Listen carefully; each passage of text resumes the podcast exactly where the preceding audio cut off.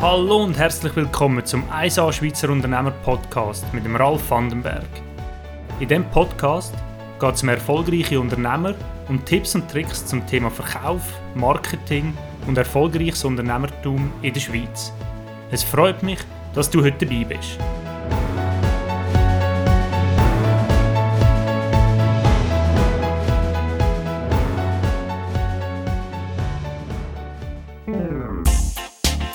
Diese Folge vom Podcast wird gesponsert von Swiss Animate Erklärvideos.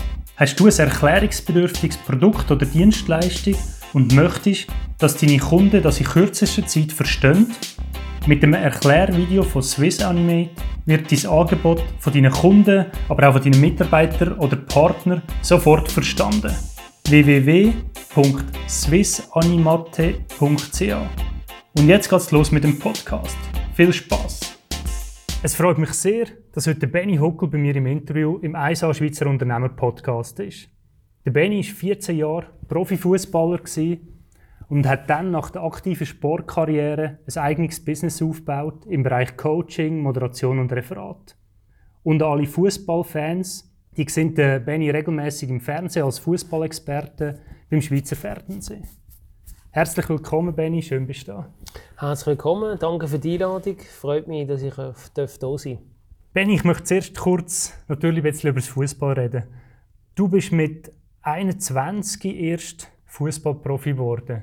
Wie ist das gekommen, dass das relativ spät äh, dazugekommen ist? Ich bin, aus einer, ich bin in der Region Basel aufgewachsen, in einer Familie, wo Fußball zwar wichtig war, aber andere Sachen sind wichtiger waren.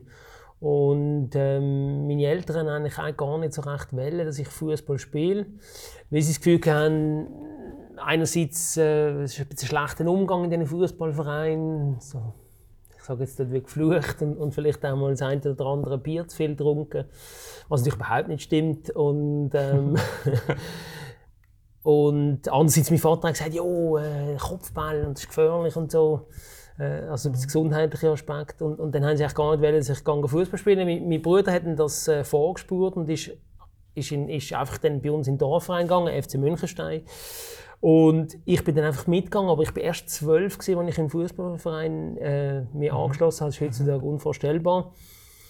Ja, und, und so bin ich dann einfach dort in diesem Umfeld, gewesen, in meinem Dorfverein mit meinen Kollegen bin der beste Spieler dort in, in dieser Mannschaft, die ich jeweils gespielt habe und habe dann auch mal können in, in Nordwestschweizer Auswahl spielen. Also, es gibt überall so Regionalauswahlen. Mhm. Das hat mir dann aber schon nicht so gefallen, weil ich dort äh, Kontakt zu den anderen Spielern ist irgendwie so ein bisschen, alle haben sich so ein bisschen beobachtet, so ein bisschen neidum gewesen, mit dem konnte ich als Junge gar nicht umgehen. Und dann äh, bin ich schon relativ früh, weil ich schon schnell gewachsen bin und groß war, bin ich relativ früh im Erwachsenenfußball gespielt. Also mit 17, 16, 17 habe ich Erwachsenenfußball gespielt. Und bin dann so im, im regionalen Fußball ein nach oben gespült worden. Und bin dann äh, ähm, mit 19 ähm, in der vierthöchsten Liga gewesen, von, von der Schweiz. Also das war damals Zweitliga. Gewesen. Mhm. Und habe mich dann dort auch auf mich aufmerksam gemacht und, und äh, habe dann viele Angebote von höheren Vereinen und, und mein Trainer hat dann gesagt, ja, ähm, willst nicht, also wenn du wechselst, dann wechselst du zum FC Basel. Und dann habe ich gesagt, oh, schön, dass du mir das zutraust. Ich glaube nicht, dass das wirklich möglich ist. Hat es aber dann geschafft, also ähm, wir können bei so Sichtungsspielen, wo dort der FC Basel immer gemacht hat, können anzumelden. Das war so wie ein Castingspiel eigentlich mhm. von talentierte Spieler, die zusammengewürfelt worden sind für ein Match gegen die 21, also gegen den Nachwuchs vom FC Basel. Mhm. Und in diesem Spiel, also ich habe zweimal gehen und ich habe einmal ein Goal geschossen, einmal habe ich zwei Goal geschossen, also ich bin dort aufgefallen. Und durch das hat dann der FC Basel mir so wie die Chance gegeben und gesagt, ja, wir probieren es mal ein Jahr. Mhm. Und, und so bin ich eigentlich dann das Ganze reingekommen, erst mit 21. Ja. Okay. Und du selber hast aber immer schon Profi werden oder hast du gedacht, ich schaue mal, wie sich das so ergibt und wenn es klappt, ist cool und, oder ist das voll das, dein Ziel gewesen? Einerseits ja, andererseits nein. Ich habe schon, mit, ich habe schon als Kind, ich habe schon im Kindergarten alle Bundesliga-Vereine kennt, weil mich es einfach wahnsinnig interessiert hat und ich eben die Sportschau geschaut habe und so. Und ähm, auch schon mit neun Panini-Bildern gesammelt, WM 86 in Mexiko. Also Fußball hat mich extrem interessiert. Aber in dem Umfeld, wo ich gesehen bin, ist das, das Ziel, Fußballprofi werden, zu artikulieren, wie nicht, das hat irgendwie nicht reinpasst. Mhm. Ich habe, als ich in die Oberstufe gekommen bin, mit 13, ins, ins Progimi, äh, gibt es eine Aufnahme, wo ich gesagt habe, ich möchte Fußballprofi werden. Mhm. Aber ich habe natürlich ich habe gar nicht gewusst, wie man das wird, wie man das macht. Eben mit den Nachwuchsabteilungen. Ich, ich habe nicht gewusst, was ich machen muss. Also, ich bin irgendwie, ich habe das zwar in meinem Kopf gehabt, dass ich das mega toll würde finden und, und ich habe jede freie Minute Fußball gespielt mhm. und für mich selber sehr viel trainiert. Aber ich habe wie, ja, ich habe nicht daran geglaubt, dass das wirklich äh, real wird. Mhm. Okay, also hast du dann wie parallel auch noch einen anderen Weg im Kopf gehabt? Absolut. Ja. Ich habe ich bin eben im Progymnasium gesehen, dann bin ich ans Gymnasium. Dort bin ich aber zu schlecht gewesen, weil ich irgendwie das Lehren nicht angekriegt habe und und bin dann selber rausgegangen, bevor ich Kate war. Mhm. Und habe mir dann, eigentlich habe ich zuerst eine andere Schule machen und habe irgendwie gemerkt, ich will gar nicht weiter in die Schule, ich will etwas machen, wo ich wo ich sehe, was ich mache, wo ich ein unmittelbares Resultat habe von dem, was ich mache. Mhm. Da habe ich dann für eine Landschaftsgärtnerlehre entschieden. Das ist ein total unkonventioneller Weg, aber hat mir nachher für meine Zeit, also auch heute noch, aber für meine Zeit als Fußballprofi sehr viel ich habe fürs Leben sehr viel gelernt, weil da bin ich in einem Umfeld gesehen, die haben nicht gefragt, du stimmt's für dich, wenn du jetzt da musst, äh, das Loch äh, graben, sondern einfach gesagt, machen. Und ich bin in einem anderen Umfeld aufgewachsen, aber es hat mir gut getan, dass ich auch diese Seite kennengelernt habe. Mhm. Und ich habe dann eben, nach dieser Lehre habe ich ein Jahr Berufsmatur gemacht, Vollzeitjahr. Mhm. Und habe dann eigentlich das Ziel gehabt, entweder Landschaftsarchitekt zu werden, das hat man früher in Wädenswil studiert, ich weiß nicht, ob es immer noch so ist, oder Sportlehrerausbildung machen in Macklingen. Das waren eigentlich so meine beruflichen okay. Ziele, die ich dann habe, glücklicherweise nicht haben dürfen, weiterverfolgen Sehr cool. Was mich noch wundernimmt, wenn man jetzt sehr guter Fußballer ist, wie groß ist denn, also wie groß und wie schwierig ist denn der Schritt noch nachher zum Profi? Ich nehme an, es gibt sehr viele sehr gute Fußballer und aber nur ein kleiner Teil wird dann wirklich Profi. Das ist eine extrem gute Frage. Und grundsätzlich muss man, mal, muss man sagen, was bedeutet ein guter Fußballer zu sein? Der Schweizerische Fußballverband tut ein Talent in, in vier verschiedene Divisionen oder Komponenten einteilen. Eine davon ist Technik wie gut man mit dem Ball kann umgehen kann. Mhm. Also so die technische Fertigkeit, das, was jemandem ja gerade auffällt, wenn er einem zuhört, oh, der kann gut mit dem Ball umgehen. Oder? Mhm. Dann aber auch die taktische Seite, wie spielintelligent ist jemand. Schon schwieriger zu messen und schon schwieriger zu erkennen. Dann die Persönlichkeit, die ein Spieler hat. Was hat er für ein Mindset? Wie bereit ist er zu lernen? Wie teamfähig ist er? Wie fest äh, äh, denkt er nicht nur an sich, sondern ist sich auch bewusst, dass er eigentlich seine Mitspieler muss stärken muss. Nur so kann er Erfolg haben, weil Fußball bleibt ein Teamsport. Und natürlich die körperliche Seite. Das sind so die mhm. vier Sachen.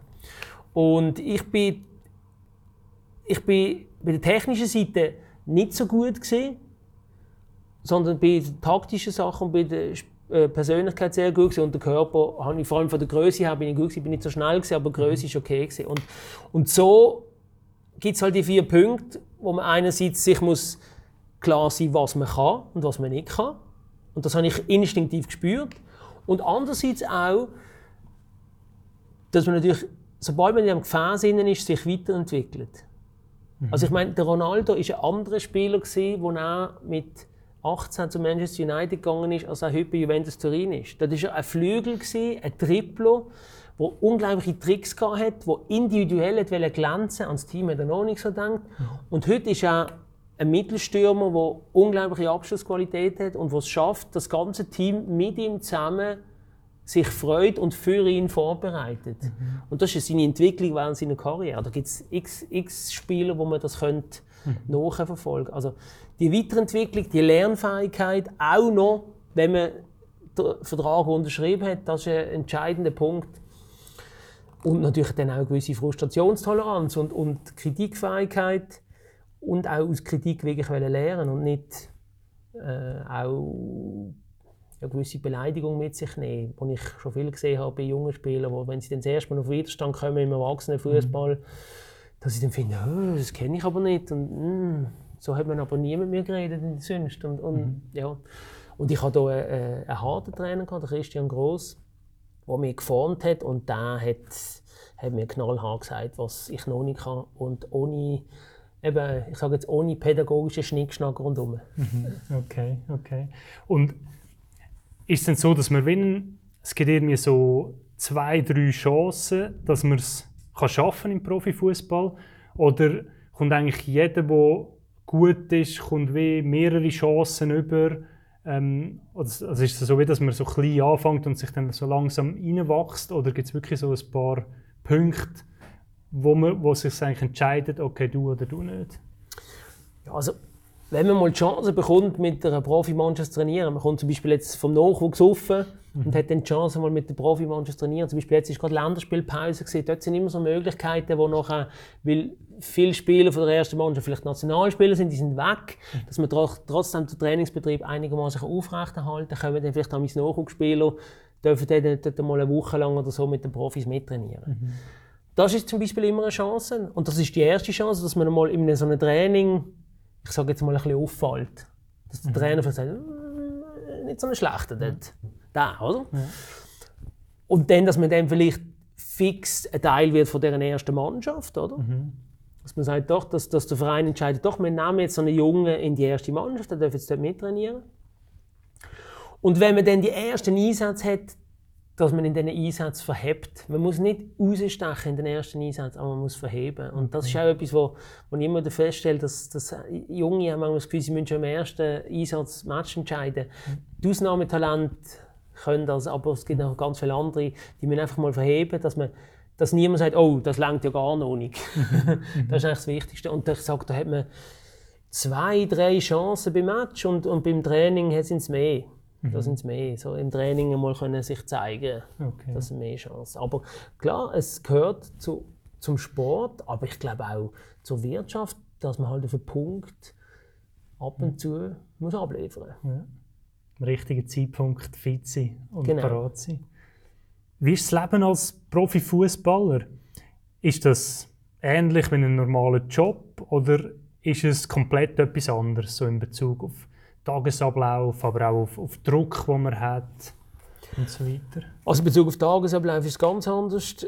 Es ist, wenn man einmal am Tag Training hat, das geht jetzt auf dem Platz vielleicht 90 Minuten, dann ist man vielleicht vor eineinhalb Stunden vorher dort in der Kabine und, und nachher vielleicht noch eine Stunde oder eineinhalb Stunden dort. Es gibt auch einige, die früher gehen. Da muss man einfach sehr hoch angespannt sein während der Zeit, was zählt, auf dem Platz. Mhm. Und der Rest des Tages ist das Anspannungslevel relativ tief. Mhm. Alle Sportler, wo ich auch mit ihnen schwätze, und bei mir selber habe ich das auch gesehen, habe zuerst müssen lernen, dass ich, als ich noch mich gewandelt habe nach meiner Sportkarriere, dass ich ein höheres Level über acht Stunden können halten, aber nicht so hoch, wie ich trainiert habe, weil das schaffe ich nicht zu halten über acht Stunden. Mhm. Aber so tief, wie wo ich nicht trainiert habe, das ist tief, das lenkt dann nicht. Oder? also das, das so ein bisschen aus diesen zwei Stunden Vollanspannung vom Training acht Stunden mittelhohe Anspannung zu machen. Das war eine, eine rechte Challenge. Ich habe relativ lange gebraucht, bis ich das gecheckt habe. Und bis ich es auch können habe. Weil ich am Anfang dachte, ich kann die acht Stunden machen wie die zwei Stunden Training. Und dann bin ich total ausbrennt und zu wenig geschlafen. Und irgendwann hat der Körper gesagt, stopp. Ja, und das ist, das ist ein Punkt. Ansonsten vom, vom, vom Druck ist es schon so, dass man natürlich sehr viel Druck hat. Die Leistungen werden immer in der Öffentlichkeit diskutiert. Ja. Man wird immer bewertet von Leuten, die teilweise nur bedingt etwas von dem Sport verstehen. Aber es ist wie Politik und Schule, alle haben eine Meinung, alle sind einmal, also bei Politik nicht, aber bei Schule sind ja alle mal in die Schule gegangen, da haben ja alle das Gefühl, sie können dort mitreden. Genau. Fußball ist auch so, alle haben wahrscheinlich einmal an den Ball treten und darum denken sie, ja, das, da kann ich, ich verstand das auch ein bisschen. Mhm.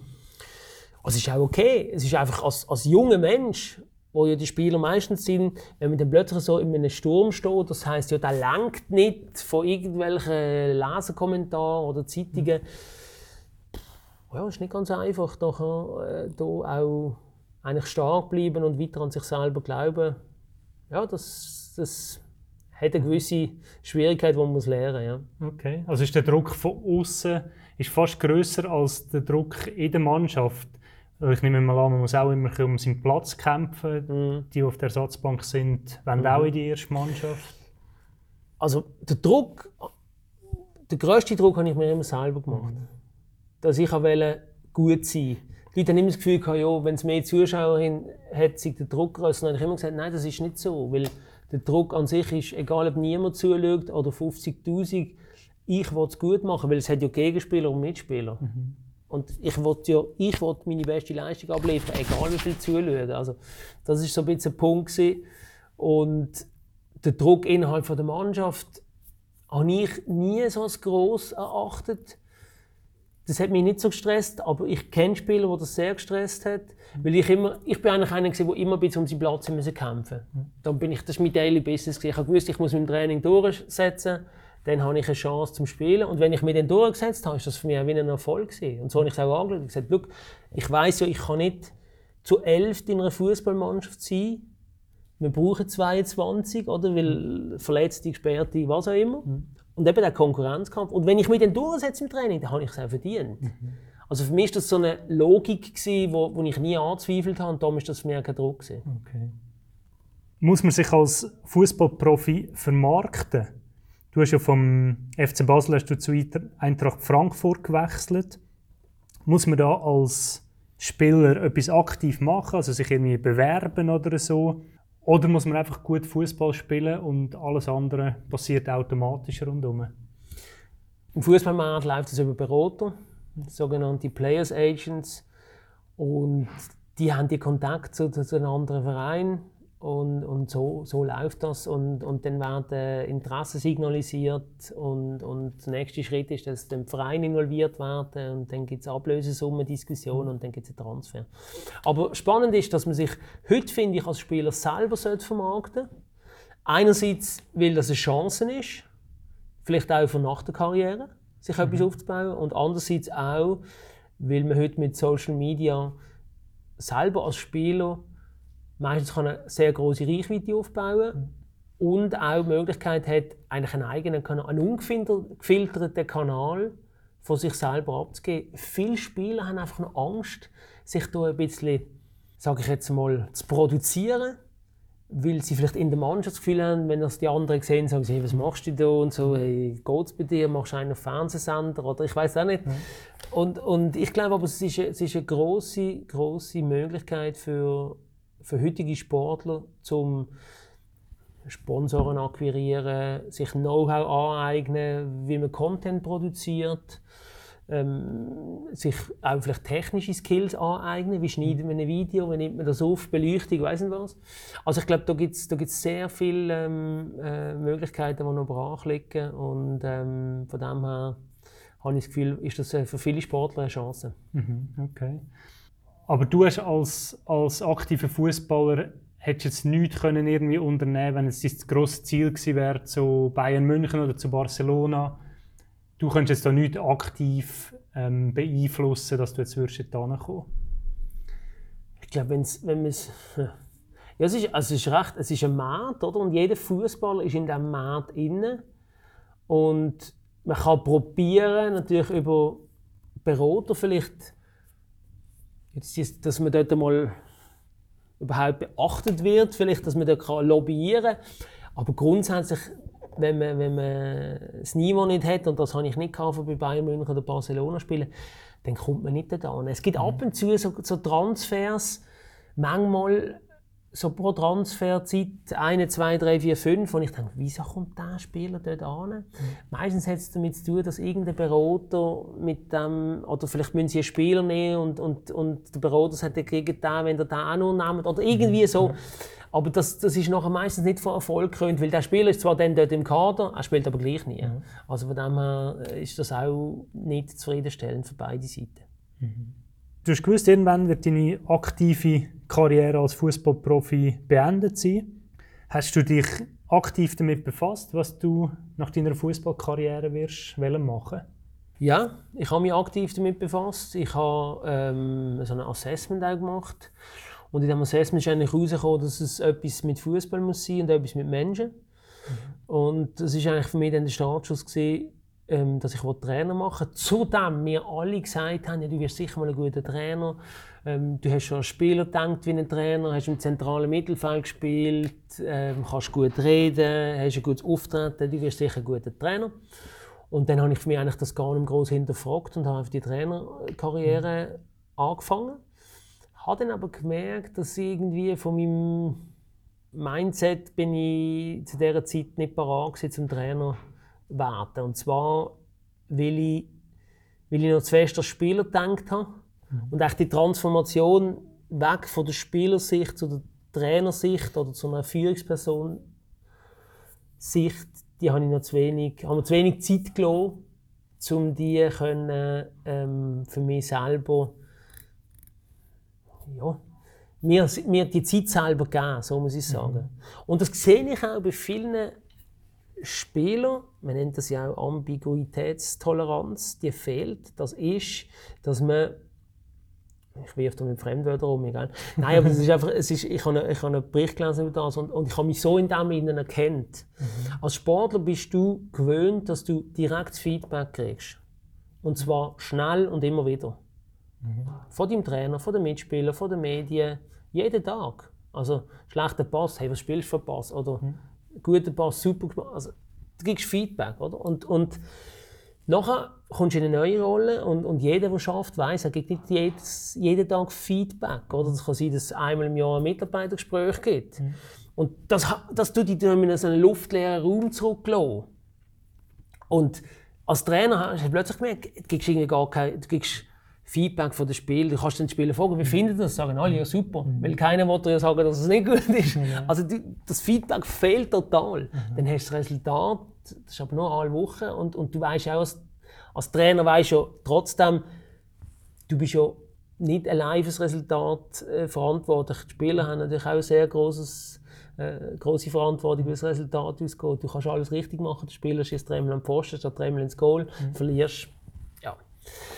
Und, und so habe ich dann irgendwie habe ich gefunden, hey, Trainer, das, das ist, nicht, ist nicht meins und, und, und bin dann ganz nebeneinander gestanden und habe so einen Businessjob angenommen, zwei Jahre.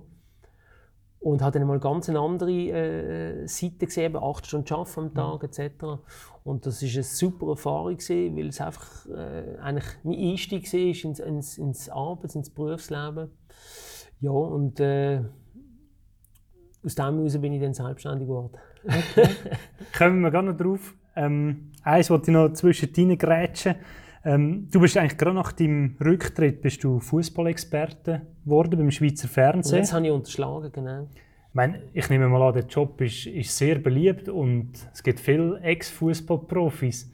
Äh, wie bist du an diesen Job angekommen? Wie, wie kommt man so einen Job über? Ich habe mich unbewusst beworben für diesen Job, indem ich nämlich in meiner letzten Saison als Fußballer einmal ein Sportpanorama machen dürfen, wo so eine Karriere-Roundup gemacht worden ist. Ich, bin, ich habe sehr viele nationale Titel gewonnen in der Schweiz und, und durch das ähm, gibt es nicht so viele andere Spieler, die das auch geschafft haben. Und, und ja, Schweizer Fans und Sportpanorama haben mich ein bisschen geehrt, mhm. indem sie mich eingeladen haben.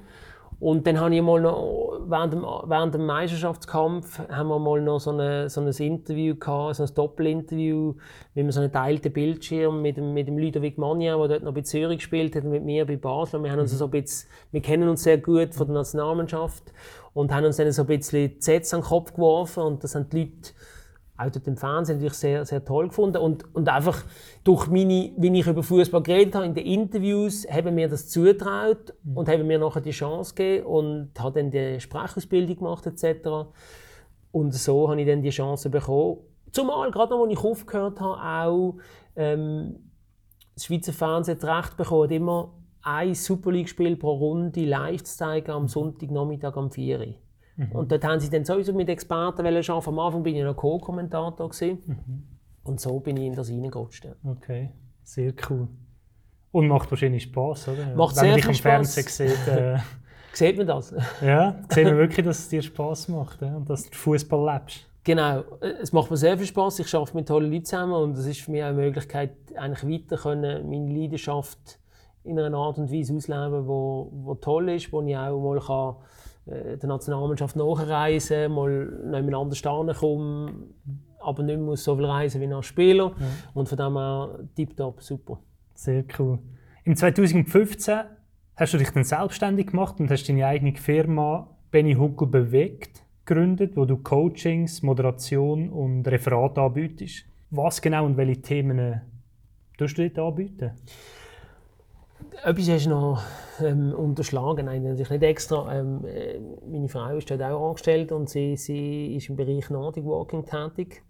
Äh, wir haben die Firma gegründet, weil wir eigentlich ein Gefäß gebraucht haben, um gewisse Sachen unter einen Hut zu gründen. Mhm. Und der Name ist, also gesagt, wir einen Namen haben und, und äh, klar ist gesehen, dass mein Name in, dem, in der Firmenname muss drin sein. Und dann mhm. hat meine Frau gesagt, weißt du was, Benny Huckel bewegt. Mhm. Wir bewegen ganz viele Sachen, Nordic Walking, Fußball, da wird etwas bewegt etc. Und ähm, 2015 schon gegründet, komplett selbstständig bin ich erst seit 2018 und ich nie anders angestellt bin, außer bei der, meiner eigenen Firma.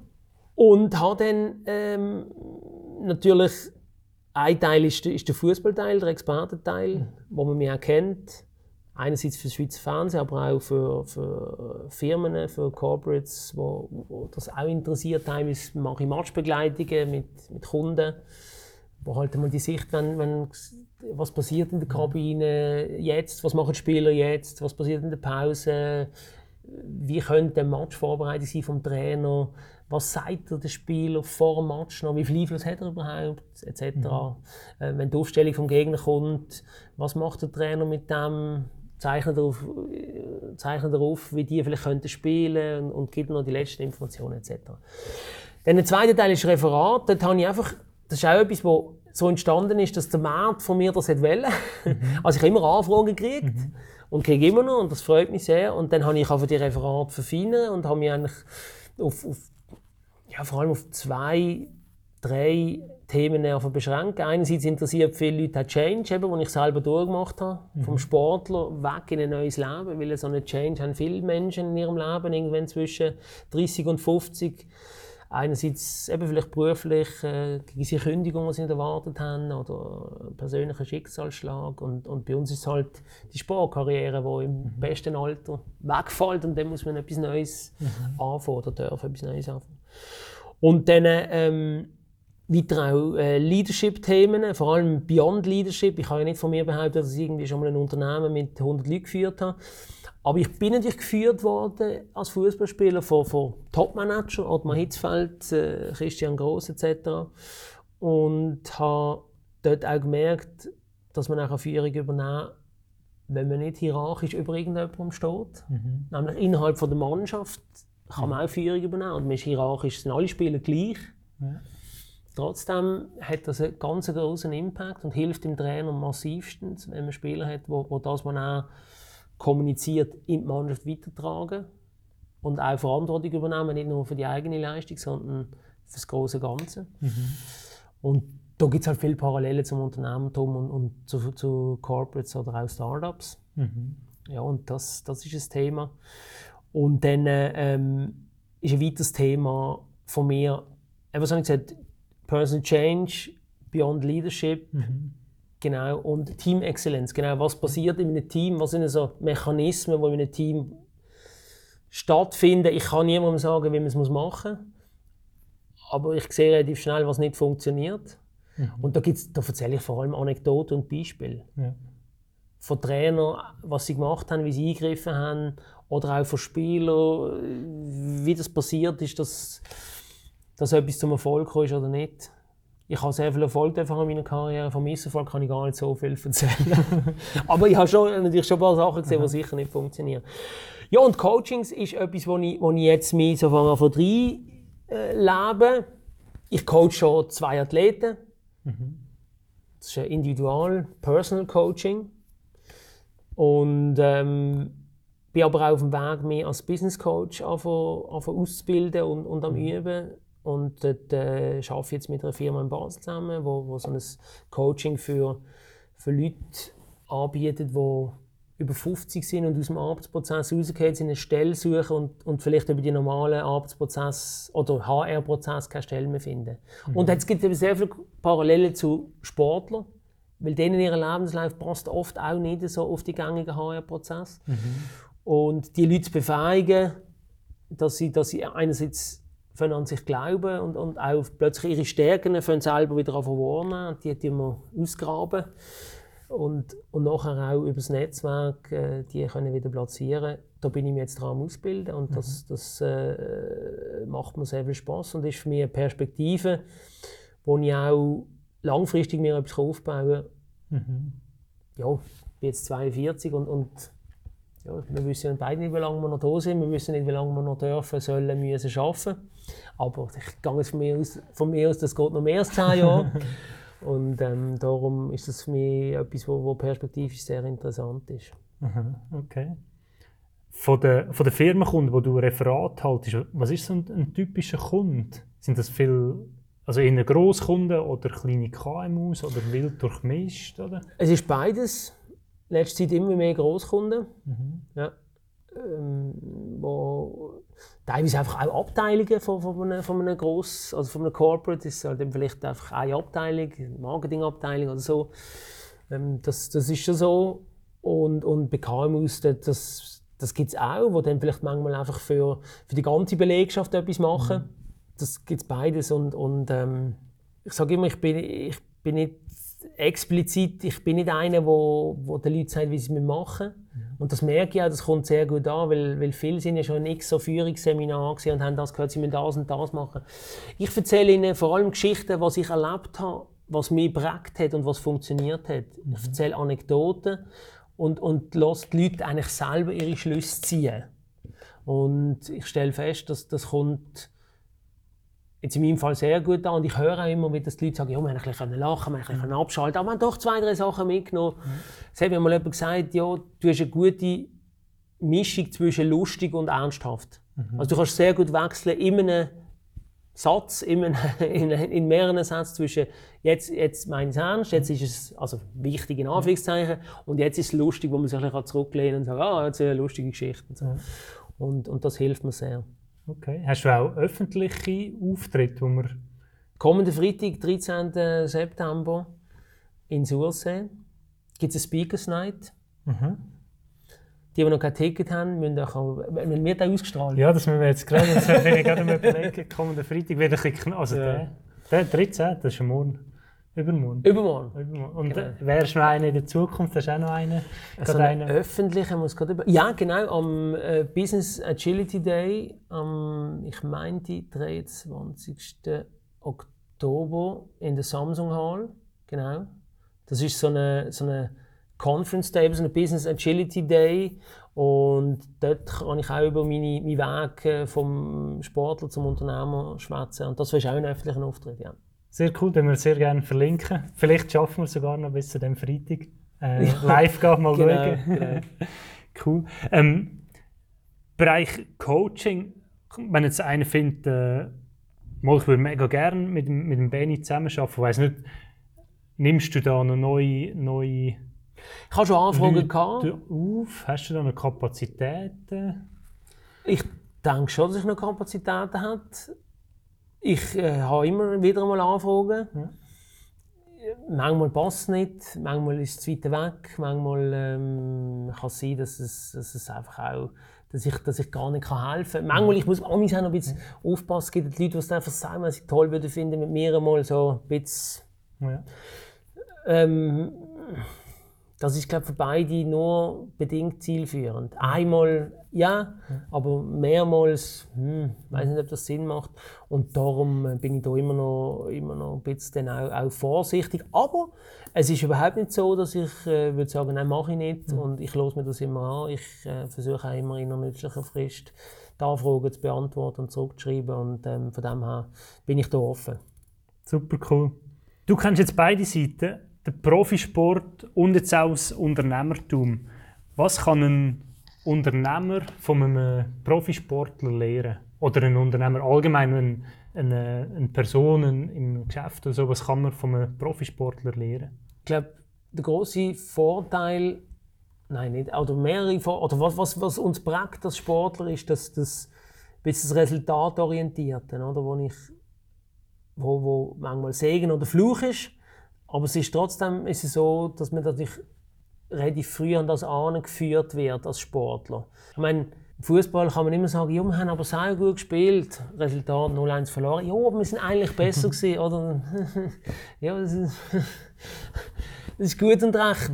Stillnoten gibt es jetzt nicht im, im, im Fußball, in gewissen Sportarten gibt es Und im Unternehmertum ist das vielleicht nicht immer so scharf zu erkennen, was jetzt Goal war und was nicht Goal war, aber es geht schlussendlich schon um das. Dass man natürlich auch darauf getrimmt wird, produktiv zu sein und, und irgendeinen Impact zu haben. Einfach nur mitspielen, dass man mitgespielt hat, das findet eigentlich niemand über lange Sicht, also kein Sportler findet es über lange Sicht zufriedenstellend.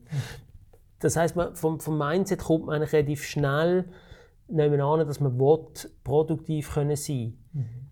Und das ist manchmal gar nicht so einfach. Das habe ich zum Beispiel auch erlebt, als ich arbeiten dass ich produktiv sein und mein Umfeld auch produktiv ankriegen. Und ein paar haben gesagt, hey, hey, jetzt nicht easy und der Horse ist jetzt doch nicht gerade meine, müsstest du gerade äh, die Welt neu erobern, oder?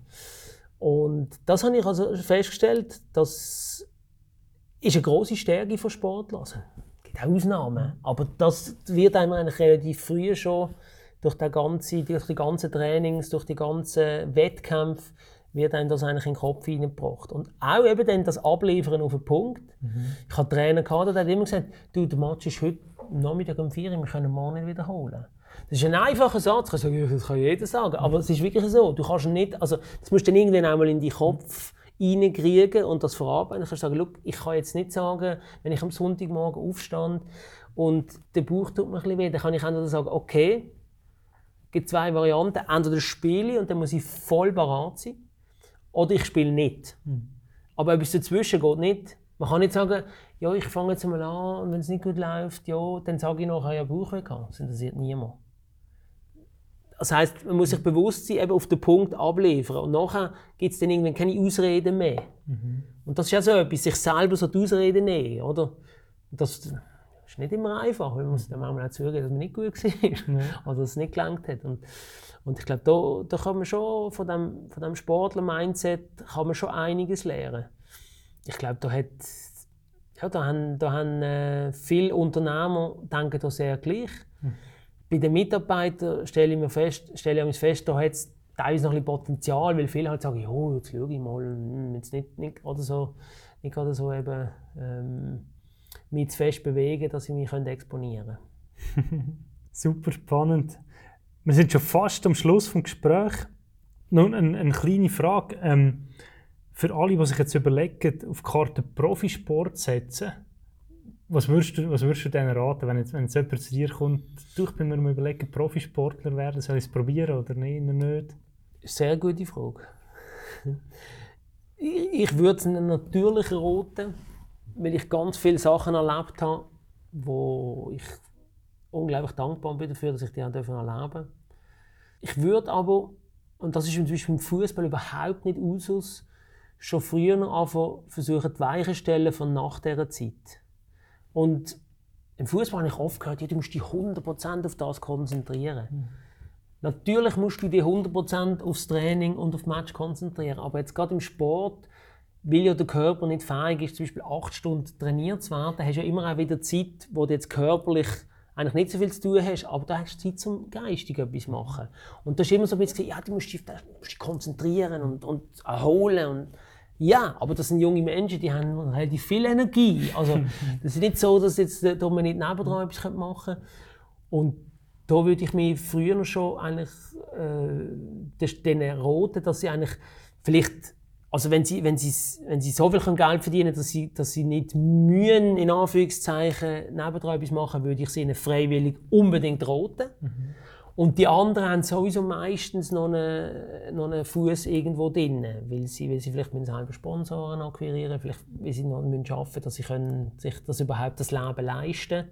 Mhm. Ja, das geht in der Schweiz, das vergisst man oft. Man denkt immer nur an die, die ganz viel verdienen, aber es mhm. gibt, wenn man alle Sportler in der Schweiz anschaut, die trainieren wie Profis, mhm. dann sind wenige, die davon leben können. Weil es gibt ganz viele Sportarten, wo einfach nicht so ein Markt drum ist, dass man davon leben kann. Und, und die sind dann meistens schon, die haben eigentlich immer einen Fuß in der Arbeitswelt drin. Mhm. Denen fällt es vielleicht noch leichter, wieder dort Fuß zu fassen. Ja.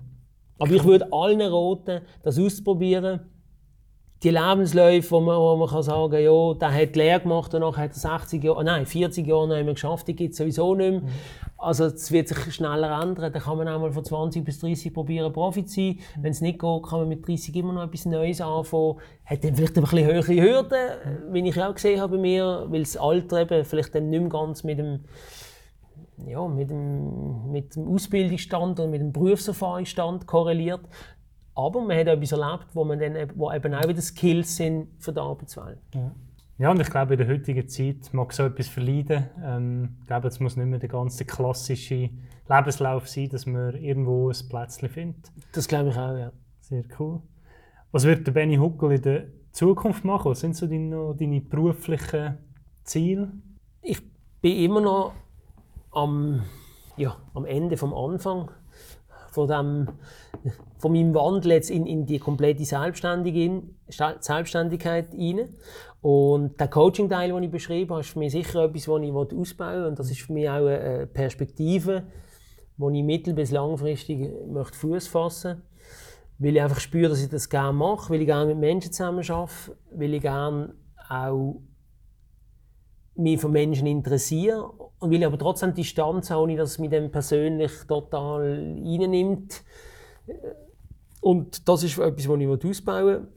Und meine, meine, mein Leben so können gestalten wie ich möchte. Familie haben, glücklich sein, Freunde treffen, ähm, nicht immer so viel müssen, wie ich als Sportler haben müssen sondern manchmal auch können selber entscheiden, ob man jetzt etwas macht oder nicht, mit äh, allen Konsequenzen, die jeder selbstständig hat. Wenn er nicht schafft, verdient er nicht.